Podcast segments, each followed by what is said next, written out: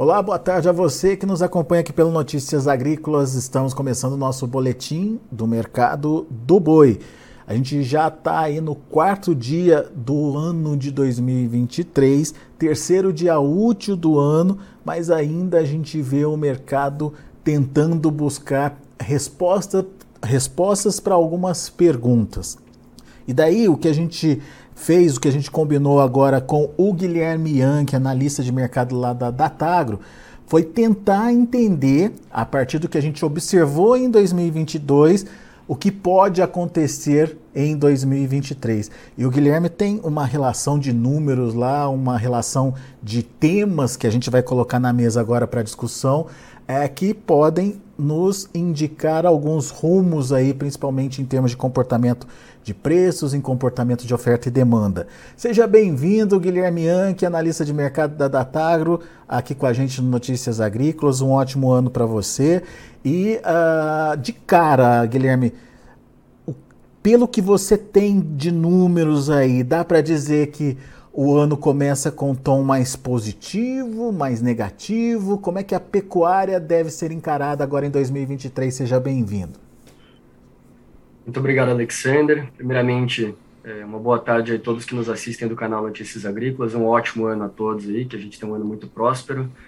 É, assim, a gente, se olhar 2022, houveram momentos em que a foto foi um pouco ruim, né? a gente chegou a registrar preços um pouco complicados, que em boa parte das praças ficou abaixo do custo de produção, principalmente operações mais intensificadas, mas a gente pode dizer que o, o filme ao longo do ano foi muito bom, né? Então, no geral, a gente sai de um ano que foi recorde para as exportações, um ano que foi recorde em termos de preços nominais, aqui no nosso indicador do boi da Tagro também, inclusive por favor, a todos que não baixaram ainda, baixem o aplicativo indicador do Boi da Tagra, porque tenham acesso a essas informações diárias que a gente cobre. É, então, a gente entra em um ano que tem uma perspectiva muito boa, saindo de recorde de exportações, saindo de recorde de preços, mas que definitivamente tem um cenário desafiador em alguns pontos mais específicos, sendo algum deles, por exemplo, o aumento de oferta, né?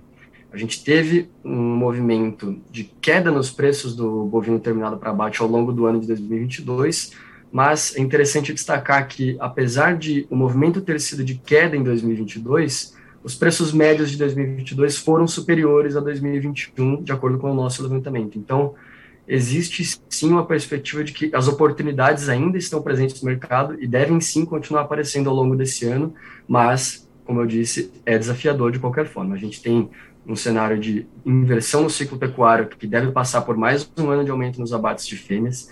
A gente conversa bastante com produtores que é, eles mencionam muito aquele termo, tem muito bezerro em pé de vaca, então que provavelmente deve haver um novo movimento de descarte de fêmeas importante ao longo desse ano, e de forma geral, um aumento de oferta, né, na oferta estrutural de animais para abate, ele tende a pressionar um pouco mais as cotações em vias de baixa, apesar de que a gente ainda tem um, um, país muito bem posicionado no mercado internacional, com uma arroba em dólar muito competitiva. A gente teve aí nos últimos dois, três dias uma depreciação do real em relação ao dólar, que apesar de ter consequências negativas, fortalece o nosso posicionamento no mercado internacional de carne bovina. Então, a gente tem sim uma perspectiva razoavelmente positivista, óbvio, um cenário bastante desafiador. Muito bom. Vamos colocar números então nessa análise, Guilherme, que eu acho que é essencial para a gente poder entender uh, o que vem por aí pela frente, né? Quando a gente fala de, é, quando você fala de exportação, o que, que aconteceu com a exportação em 2022 e o que, que a gente pode esperar delas em 2023? Vamos lá. É, a gente tem já um resultado preliminar do CSEX, do, do, da Secretaria de Comércio Exterior do Brasil, é, e esse resultado ele aponta que a gente bateu praticamente 2 milhões de toneladas de carne bovina in natura exportadas ao mercado internacional em 2022. Mais precisamente 1,99 milhão, mas a gente pode assumir como 2 milhões. E essa é uma marca bastante importante, né? Então a gente agora definitivamente se consolidou como o maior exportador, fornecedor global de carne bovina. É, se a gente comparar com 2021, é, esse dado é mais ou menos um crescimento de 27,6% em volume, é, e em receita a gente beirou ali os 12 bilhões de dólares, mais especificamente 11,8%, que é um crescimento de quase 50%, mais especificamente de 48,2%. Ao longo do ano, o maior comprador da carne bovina, a gente fala disso sempre, né, mas é um assunto que realmente precisa ser muito frisado, foi a China. A China, até novembro, que é o dado mais recente que a gente tem dessa informação, comprou 62% do total de carne bovina exportada pelo Brasil em 2022. E, bom, esse, esse tom ali fala bastante sobre o quanto a gente depende da China, mas de forma análoga, a China também depende bastante da gente. A gente cobra bastante é, a balança, a, perdão, a alfândega chinesa, né, o que a gente chama lá de GAC, e, e, eles têm mais ou menos uma exposição de 35 a 40%, ou seja, mais de 35, mais, muito próximo dos 40% de tudo de carne bovina que a China importa vem do Brasil. Então existe um tom de interdependência. Não, é uma coisa que realmente é um problema. Não é interessante que a gente dependa de um único comprador dessa forma, mas existe uma relação de interdependência que atenua um pouco esse tom. A recíproca é verdadeira. Né? Oi? A recíproca é verdadeira, enfim. É, 2020, Exatamente. 2023, a gente continua tendo essa é, possibilidade de crescimento, de ampliação, tanto em volume quanto receita, Guilherme?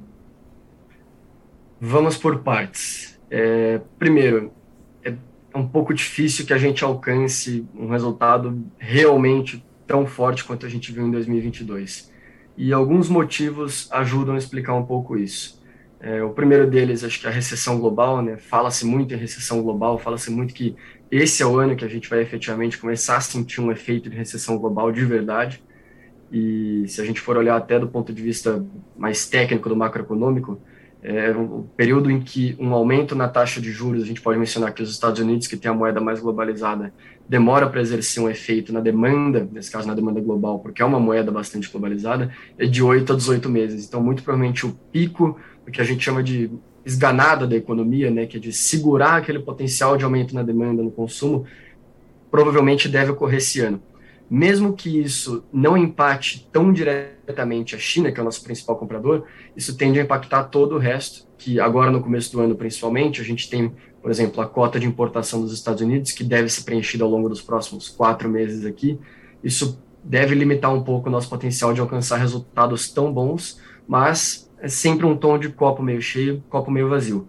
Então, no primeiro semestre, a gente provavelmente depende um pouco menos da China, porque se a gente tomar como base o ano passado, por exemplo, a gente tem outros grandes compradores que têm lotes importantes de importação de carne brasileira nesses primeiros meses do ano. Então, a gente depende um pouco menos da China, mas a chance de a China comprar novamente ali 130, 135 mil toneladas de carne bovina nesses volumes substanciais que a gente alcançou em 2022 é um pouco complicada. A China, mesmo em um período de Covid, comprou bastante carne bovina. Com certeza isso teve um efeito importante para a composição de estoque. Eles têm estoques públicos de carne bovina, de carne suína, de carne de frango lá, que exercem um efeito importante nisso. E existe uma perspectiva importante de que não só os Estados Unidos, a Europa e muitos outros grandes países do mundo entrem em um período de desaceleração econômica, como também a China. E se a China realmente entrar em uma questão mais pesada de desaceleração econômica, isso tende a exercer algum impacto na demanda, mas, novamente, o Brasil tem uma carne bovina muito competitiva, o Brasil tem um momento de ciclo de oferta de gado positivo em que tende a aumentar a oferta de gado, então a gente permanece um dos países mais bem posicionados, mesmo em um contexto tão delicado de mercado internacional. Pois é, esse é o lado positivo então da questão, o fato do Brasil ter potencial aí é, para aumentar a disponibilidade ou a oferta de carne para o mercado internacional. Sim, de, de, certa forma sim, né? A gente tem, tem, vamos generalizar aqui, né? Colocar todos os países que têm um ciclo de gado no momento mais próximo com o nosso, pensar na demanda chinesa também, muito dominada em mais de 50% por Brasil, Uruguai e Argentina. Desses três países, o com maior rebanho, maior produção, definitivamente ao Brasil, não existe muita dúvida quanto a isso. E existe uma questão interessante também que em momentos nos quais inverte o viés do ciclo, ou seja, que começam a aumentar os abates de fêmeas, dentre esses três países, o que tem o maior potencial de aumento na oferta e na produção é o Brasil, ou seja, o país onde o abate de fêmeas exerce o maior efeito de aumento na produção é no Brasil. Isso, por um lado, é muito bom para a produção, é muito bom para que a gente tenha um maior excedente exportável esse ano, mas também tem uma questão desafiadora aí que provavelmente exerce algum impacto de preços também.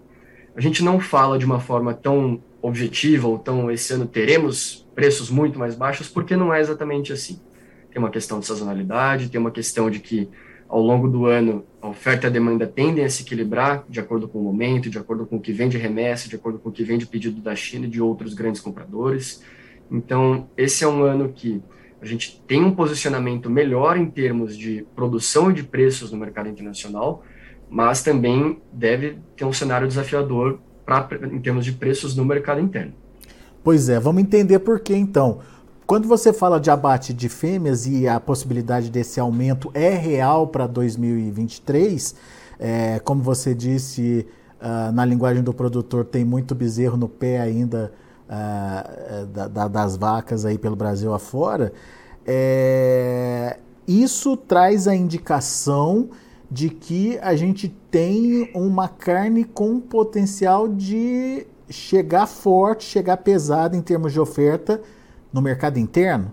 E para exportação, é, essa carne ela, ela cobre o lugar daquele boi que ficaria no mercado interno e esse boi vai para exportação. A oferta desse boi para exportação também aumenta ou não é uma relação direta, Guilherme? É, é um, a gente Gostaria muito que fosse mais preto e branco, mas no fim do dia é tudo muito mais cinzento do que parece. É, primeiro, em termos de oferta e abates de fêmeas, acho que esse é o, um direcionador que a gente já tem um pouco mais de clareza no que a gente pode falar aqui. Em 2022, a gente teve, segundo dados do indicador do boi da Tagro, uma representatividade de fêmeas dentro do total de bovinos abatidos, ou que a gente comumente chama de taxa de abates de fêmeas, na ordem de 38,5%. Se comparada ao ano anterior, isso é um aumento de 4 pontos percentuais, 4,4 para ser mais específico. E, novamente, isso não garante, não dá certeza de que a gente vai ter um novo aumento. Mas, quando a gente ouve do produtor, tem muito bezerro em pé de vaca, quando a gente vê um preço do bezerro que caiu, mas caiu uma proporção ali mais ou menos parecida com o do boi, ou seja, ainda tem espaço para cair o preço, existe sim uma chance razoável de que a gente veja um aumento nos abates de fêmeas nesse ano. E vamos olhar novamente essa divisão entre mercado interno e mercado externo em termos de demanda. É, o mercado interno, os frigoríficos, via de regra, eles vão buscar comprar mais fêmeas para atender ao mercado interno, porque é um animal um pouco mais barato, existe um custo marginal um pouco melhor, ele rende um pouco menos, mas ele consegue de uma forma ou outra, arranjar aquilo para o mercado interno de uma forma mais razoável, enquanto para o mercado interno é exatamente o oposto. Eles preferem mais animais machos para comprar para ser destinados ao mercado externo. Tanto que, se a gente olhar a taxa de abates de fêmeas em planta CIF, ela é consideravelmente menor do que na, na, estrutural, exatamente por conta desse efeito. As plantas cifadas são as únicas passíveis de serem habilitadas para exportação. Então, se a gente tem uma perspectiva de que nesse ano devemos ter uma maior taxa de abates de fêmeas, que pode aumentar a oferta de animais para abate, é, isso potencialmente pode sim gerar um aumento na oferta de carne no nosso mercado interno. É difícil dizer se isso realmente melhora o nosso consumo, porque a gente tem aí muita incerteza em relação ao governo novo, em relação às políticas econômicas que estão surgindo. É muito difícil afirmar se vai ser bom, se vai ser ruim, mas a gente tem aí um Auxílio Brasil, a gente tem aí é, uma inflação em queda, a gente fechou o ano agora com o IPCA 15 abaixo de 6%, é um ponto muito importante para a cesta do consumidor. É, mas, e, se a gente até olhar o preço no atacado, também é um ponto interessante de mencionar aqui, ao longo de 2022, o, dados do Instituto de Economia Agrícola de São Paulo, por exemplo, mostram que o preço da carne bovina no atacado, ele caiu ao longo de 2022, então existe uma perspectiva de que caia um pouquinho mais agora, possa chegar ao varejo, essa queda também agora no começo do ano. Então, existe uma perspectiva de que tem potencial de melhora para o nosso consumo interno. Mas, novamente, o principal fundamento permanece a incerteza nesse sentido, enquanto para a demanda externa já é um pouco mais bem desenhada, se a gente assumir aí que o Brasil continue bem posicionado, com um câmbio ali bastante competitivo, a gente tem uma perspectiva mais certa para nossa oferta e mais certa para nossa demanda externa, uma razoável, é, vamos falar assim, um razoável grau de consolidação do que podemos esperar. Para o mercado interno, ainda muito incerto, mas também tem pontos positivos para serem mencionados aí. Ah, quando você se refere a essa queda no preço do atacado, por exemplo, é, isso respinga já no varejo? É, eu pergunto isso porque uma carne mais barata pode ser mais acessível para uma parte da população e isso pode resultar em mais consumo. Será que a gente vai ver um varejo também mais é, é, barato? Isso já foi visto em 2022, Guilherme? A transmissão dos preços do boi ao atacado ela é bastante clara. Agora a transmissão ao varejo ela já fica um pouco mais complicada, porque o, o, o mercado de atacado, via de regra, ele é muito ligado à cadeia produtiva, muito mais do que o mercado de varejo. O do varejo ele tem exatamente a ponta do atacado entre a cadeia produtiva, entre a fazenda e entre a gôndola, que a gente pode chamar. Então, as variáveis são muitas para que a gente consiga antecipar esse movimento com tanta assertividade e certeza assim. Mas já pode ser observado sim uma queda, principalmente a partir de setembro, nos preços da carne bovina no varejo paulista, aqui, que é o que a gente usa como referencial principal. Dito isso, dado que a gente viu os preços no atacado caindo desde março do ano passado, óbvio que com algumas pequenas altas tal, mas com um movimento principalmente de queda nos preços do atacado, é possível sim que a gente veja uma transmissão dessa queda nos preços do atacado ao varejo aí nos próximos meses agora, também sem muita certeza de quanto tempo isso dura. A gente pode ter um efeito também de que cai um pouquinho o preço, como carne bovina é um produto muito elástico, muito sensível a variações de renda e preço, pode ser que uma pequena queda no preço já gere um aumento de demanda que segura que esse, efeito, que esse preço caia tanto, né? Muito difícil afirmar com certeza no varejo, Alexander, mas se a gente olhar aí por esse curto, médio prazo, podemos chamar assim, dado que os preços do atacado vêm caindo já um período um pouco mais longo, ali podemos falar sete, oito meses, é, os preços do varejo podem sim cair pelos próximos meses à frente, que vão mencionar vai, primeiro, talvez o segundo trimestre um pouquinho também. Muito bem. Isso é importante a gente acompanhar porque isso vai dizer é, para a gente se o consumo é, é, avança ou não avança, né? Carne mais barata vai atrair de fato um novo consumidor aí? Enfim, são as interrogações que a, que a gente ainda precisa esperar. E dentro de tudo isso, ou além de tudo isso que o Guilherme trouxe para a gente, tem um outro fator que a gente já falou sobre isso, mas eu acho que é importante a gente colocar na, nessa discussão de hoje, que é a questão da mudança climática, ou pelo menos de, um, de uma finalização, uma sinalização de fim do Laninha e uma possível volta do El Ninho. O que, que isso tem a ver com pecuária, Guilherme? Vamos lá. É, acho que a gente pode fazer uma analogia aqui de que é, não é exatamente isso, mas talvez uma, uma espécie de tempestade perfeita para as mudanças nos sistemas de engorda da pecuária brasileira. A gente hoje sai de um momento em que os custos de ração permanecem muito elevados. A gente tem assim, a guerra persistindo, segura preços de grãos lá no alto. A gente tem o início da operação de exportação à China, que, segundo o levantamento da Datagro, já dominou ali mais de 20, 25% da demanda total por milho de exportação em alguns meses agora no final de 2022 que a gente observou. Então, com o custo de arraçoamento muito alto, é, o pecuarista pode buscar fazer um melhor uso das pastagens, que diminuem muito o custo de produção em algumas situações, principalmente em pastagens bem cuidadas, em pastagens não degradadas, em pastagens que têm um efeito muito bom de aproveitamento e de ganho de peso para o animal. Dito isso, em um momento no qual a gente parece que está saindo de um período em que o Laninha vai se tornar inativo, ou seja, esse atraso de chuvas, essas secas que a gente viu em algumas praças produtoras importantes, tendem a cessar, tendem a acabar, é, isso gera um período no qual a gente provavelmente tem chuvas melhores, uma disponibilidade de pastagens melhores e um custo de ração muito alto. Então, de uma forma geral, a cadeia provavelmente vai tender aí por um caminho em que vai fazer um melhor aproveitamento das pastagens, o que é fortalecido pelo aumento das chances de que a gente entre em um período de El Ninho, porque o El Ninho é um efeito quase que exatamente oposto ao Laninha ele tende a aumentar os volumes de chuvas em praças produtoras importantes, inclusive em períodos que a gente não espera tanto.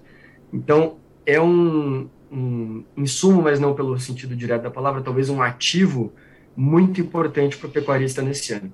Ajuda muito para que ele, em períodos em que o, o, o preço não estiver tão atraente para que ele faça a venda do animal terminado, ele possa segurar um pouco o animal no pasto. É um período no qual o pasto vai exercer uma função importante de redução nos custos de produção que ficaram muito altas com ração, por exemplo. E é um momento em que, até mesmo com os preços do bezerro, que tendem a cair um pouco mais, porque, como eu mencionei, muito produtor diz que tem muito bezerro em pé de vaca, também pode ser um momento para que isso exerça algum efeito ali também. A pastagem como um todo, ela vai ser um ativo muito importante esse ano. E a saída do, do Laninha, que tem esse efeito principalmente de seca em praças produtoras, e a entrada do El Ninho, que tem o efeito de aumento nas chuvas, vai fortalecer essa perspectiva muito provavelmente. Vamos entender então a função dessa pastagem como ativo importante aí para o produtor. Com o pasto, o produtor consegue gerenciar a oferta dele, é, a entrada de animais no mercado é, e consegue reduzir custos de produção. Conclusão é essa, Guilherme. De certa forma, sim, Alexander. É, como eu disse, pecuária no geral não é pontual, não é como se nesse momento teremos um pasto melhor como um todo, não é assim. Mas sim, a, a possibilidade de a gente ter chuvas melhores e uma melhor disponibilidade de pastagens ao longo do ano fortalece a possibilidade de que as vendas, a gestão, a organização dos animais na fazenda e a venda deles para abate seja possivelmente mais bem organizada e mais bem gerenciada ao longo do ano. A pastagem é um ativo muito importante para que isso aconteça com um custo de produção mais baixo, né? Você segurar o animal no pasto é muito mais barato do que você segurar o animal no confinamento sem que ele perda peso. Isso muda a estratégia de alguma forma de produção para esse ano? É, é, a gente pode ver redução de confinamento diante dessa possibilidade de melhor aproveitamento das pastagens? É difícil afirmar de forma muito estrutural, porque a pecuária brasileira é muito heterogênea, muda muito de praça para praça, às vezes até dentro do próprio estado isso muda bastante. Mas um exemplo que eu posso trazer aqui, que já é um indício importante disso, são dados do Instituto Mato Grossense de Economia Agrícola, IMEA, que faz um trabalho fantástico com os dados do Mato Grosso. Mato Grosso é o maior produtor de carne bovina do Brasil, o estado que mais produz carne bovina, retentor do maior rebanho. Então é um indicativo, assim, dá ali tons, dá indícios do que a gente pode esperar nesse sentido. E o boletim anual deles, que saiu agora no final de 2022, ele apontou que a intenção de confinamento no Mato Grosso de 2022, ou seja, referente ao próximo ano, é 16% inferior ao ano, ao ano passado, ou seja, 2021. Então, é, sim, muito provavelmente em algumas praças nas quais existe essa possibilidade de que haja um melhor aproveitamento das pastagens, é, muito provavelmente a oferta de animais de confinamento tende a cair um pouquinho, enquanto a oferta de animais a pasto, analogamente, tende a aumentar um pouquinho por esses fundamentos que a gente comentou aqui. Muito bem. Uh, de qualquer forma, o grande desafio vem é, em relação ao tamanho da oferta, certo, Guilherme? Administrar a entrada dessa oferta vai ser fundamental, principalmente com essa questão das chuvas e da, da formação de pastagens, é, mas ah, que a oferta vai ser maior, isso é fato. Em algum momento ela vai estar nesse mercado, né? Fato a gente não afirma, né? Porque é sempre muito complicado, mas olhando pelo histórico é, dos últimos últimos 10, 12 anos aí, somente em um ano, um aumento ou uma queda nos abates de fêmeas não gerou um movimento igual ou do mesmo viés na oferta de animais para abate. Então, sim, se a gente tem uma tendência de aumento na oferta de fêmeas, aumento nos abates de fêmeas, muito provavelmente isso significa uma tendência de aumento na oferta de animais para abate, que exerce um efeito desafiador, mas também é uma coisa mais bem distribuída ao longo do ano do que a gente imagina, né? É, acho que um, um panorama interessante para a gente trazer aqui, que não é tanto um estardalhaço, nem tanto uma comemoração, é de que, historicamente, o mês que mais abate fêmeas no Brasil é o mês de fevereiro. E, historicamente, fevereiro também é o mês que menos se abatem animais. Ou seja, não quer dizer que as coisas vão ir tão abruptamente em um sentido só, mas sim que ao longo do ano a gente pode falar que em preços médios, talvez um pouquinho mais baixos do que a gente observou em 2022, por exemplo. Agora, essa inversão do ciclo pecuário aí, Uh, um efeito colateral disso é, a gente já tratou disso, o abate de fêmeas. Mas é, é, também um período de maior oferta de machos. Aqueles bezerros produzidos lá atrás, eles vão ficar prontos para abate já a partir desse ano, já vão ter maior volume de oferta é, dos machos mesmo aí para o mercado interno também, ou para os frigoríficos de uma forma geral, Guilherme?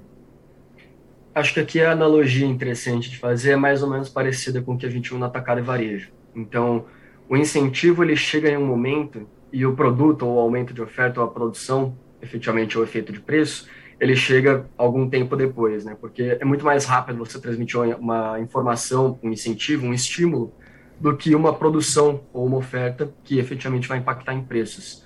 Então, se a gente viu ali é, o pico nos preços do bezerro no comecinho do ano passado, talvez no final de 2021, que chegou a liberar os 3 mil reais por cabeça, até superou em alguns momentos, em algumas praças também, é, muito provavelmente isso, óbvio, é mais gradual do que parece, mas deve chegar ao pico provavelmente nesse ano e deve começar a inverter um pouco a diminuição na oferta, talvez no final de 2023, comecinho de 2024.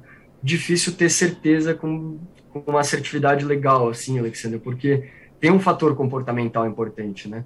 Qual o tamanho do incentivo para que a pecuária exerça um aumento na oferta de bezerros de 5 a 6%, por exemplo? É muito difícil ter certeza. A gente não tem um cenário de reconstrução efetiva de rebanho. A gente não passou por um, um quesito que nem aconteceu na Austrália, por exemplo, que morreram milhões de cabeças em questão de dois anos. A gente vem de um cenário de inversão no viés do ciclo produtivo clássico, assim, podemos chamar dessa forma. Então, o Brasil tem uma maior graduabilidade no que a gente está observando de aumento na oferta de bezerros. Mas a chance de que a gente chegue no pico dessa oferta nesse ano agora é grande. E o aumento na oferta de animais terminados, ele, via de regra, também vai seguir uma graduabilidade similar.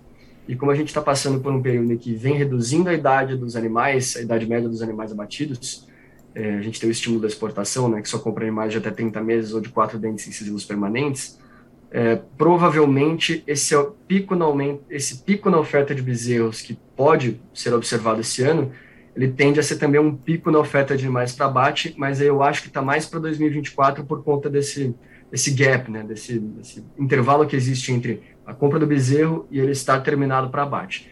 Se eu tivesse que olhar de uma forma, talvez aqui apostando um pouco, eu diria que esse é o ano que a gente pode observar mais provavelmente o pico na oferta de bezerros, que 2024 é provavelmente o ano que a gente tende a observar o pico na oferta de animais terminados. Não é tão certo, é mais gradual do que parece, mas o tom que parece estar se desenhando vai um pouco mais nessa linha.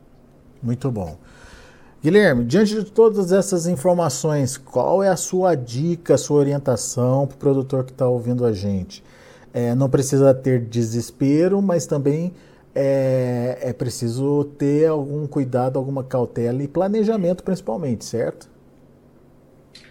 Isso vem de anos já, né? A gente menciona constantemente que a pecuária começou aqui no Brasil como uma atividade muito de abertura de área, de extensiva, de que não havia uma necessidade tão grande de gestão da operação. Isso vem diminuindo assim, com uma clareza realmente impressionante. A pecuária está se tornando uma atividade de quem entende realmente de precisão, que exige uma gestão especializada, que sabe muito certo a hora de comprar um insumo, sabe fazer uma espécie de operação de hedge que não precisa ser em bolsa, pode ser até um hedge operacional, por exemplo. É, e como a gente passa por um momento agora em que, como eu disse, uma espécie de tempestade perfeita, então custo de ração muito alto e a entrada de um período que tende a ter mais chuvas ao longo do ano, o aproveitamento das pastagens ele é imprescindível. Que eu vou mencionar também é uma ferramenta que a gente já inclusive ouviu de muitos produtores, inclusive até indústrias fazem uso da ferramenta também para balizar contratos a termo. A gente já tem indústrias no estado de São Paulo que usam o nosso indicador para balizar contratos a termo é, de animais terminados. Eu diria para também baixar o aplicativo do indicador do boi da Tagro, fazer um bom uso aí das pastagens, aproveitar o momento e olhar ali com carinho também para a gestão da fazenda, ver ali uma, um momento legal de você fazer a compra de um insumo, pegar boas oportunidades de negócios, não só para os animais, como também para os insumos. A gente tem um momento em que, muito provavelmente, o animal de reposição ele fica um pouco mais barato, então talvez seja um momento legal para avaliar uma compra importante desse tipo de ativo. Bom, são muitas as dicas, né, Alexander? Mas o indicador do boi da Tagro está aí para dar esse suporte. A gente está aí com todo o acesso que vocês precisarem. Podem entrar em contato com a gente também pelo aplicativo e pelo nosso telefone. E, bom, o uso das pastagens, talvez aproveitar um pouco esse momento dos animais de reposição e a gestão da fazenda com muito carinho e realmente olhar com muita calma e com muita, muita, muita atenção, porque apesar de o cenário ser desafiador, existem sim oportunidades, como sempre existirão na pecuária brasileira. Muito bom. Guilherme Yankee, obrigado, meu amigo, mais uma vez pela participação aqui com a gente no Notícias Agrícolas. Volte sempre. Muito obrigado, Alexander. Até a próxima. Tá aí Guilherme fazendo um raio-x aí das possibilidades para a pecuária em 2023. É, cenários na maior parte positivos, o contratempo viria aí é, da questão da oferta, mas se bem administrada, a gente pode ter aí resultados é, interessantes para a pecuária também. Vamos ver como estão os negócios no mercado futuro? Vamos ver na tela. A gente vê um fevereiro caindo 0,29% a R$ 287,70 e o maio R$ 284,50, queda de 0,18%, isso lá na B3. Indicador CPEA fechou ontem com alta de 2,3% a R$ 293,45. São os números do mercado, mercado em andamento. A gente agradece a sua atenção, a sua audiência. Daqui a pouquinho tem outras informações e mais destaques.